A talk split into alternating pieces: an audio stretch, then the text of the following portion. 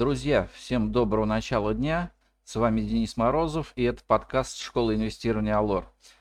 А мы продолжаем наши ежедневные пятиминутки. Сегодня 26 октября и у нас в фокусе дня. В 16.30 по Москве менеджмент группы компании «Самолет» проведет презентацию операционных результатов за 9 месяцев текущего года и поделится своими прогнозами на будущие периоды. А вечером слушание в Конгрессе США по рискам инвестиций в китайские ценные бумаги. По отчетностям сегодня наблюдаем за отчетностью по МСФО за третий квартал 9 месяцев X5 Group. А, Полиметалл производственные результаты за третий квартал. И вечером в 23.15 по Москве а, запасы нефти в США. Итак, сегодня в нашем выпуске российским акциям сегодня будет трудно продолжить уверенный рост. Как мы и прогнозировали, вчера российский рынок акций сумел отбить пятничные потери, вызванные во многом эмоциональными распродажами в ответ на жесткую риторику Банка России. Индекс Мосбиржи за основную сессию прибавил почти 1,4% на фоне роста товарных фьючерсов и американского рынка акций. Техническая картина по индексу Мосбиржи улучшилась. Индикаторам удалось вернуться выше верхней границы восходящего канала – который, был пробит в начале октября. Теперь бы надо закрепиться над отметкой 4300, чтобы пойти к следующей цели, располагающей примерно на 100 пунктов выше. Но сегодня сделать это не получится. А внешний фон с утра не располагает к возобновлению покупок. Американские фьючерсы торгуются в районе вчерашнего закрытия, но при этом дешевеют промышленные драгоценные металлы.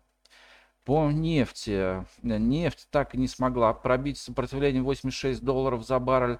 Торгуются сейчас чуть выше 85 долларов. На следующей неделе ждем заседания ОПЕК+, на котором будет решен вопрос по квотам добычи. С очень большой вероятностью можно полагать, что картель увеличит добычу на плановые 400 тысяч баррелей в сутки поскольку наращивание производства нефти повышенными темпами могут далеко не все страны из-за низкого объема инвестиций в отрасль в последние годы. А, возможно, что это сподвигнет нефть преодолеть отметку 86 долларов. Так что сегодня ждем легкой фиксации прибыли по российским акциям в отсутствии поводов для роста.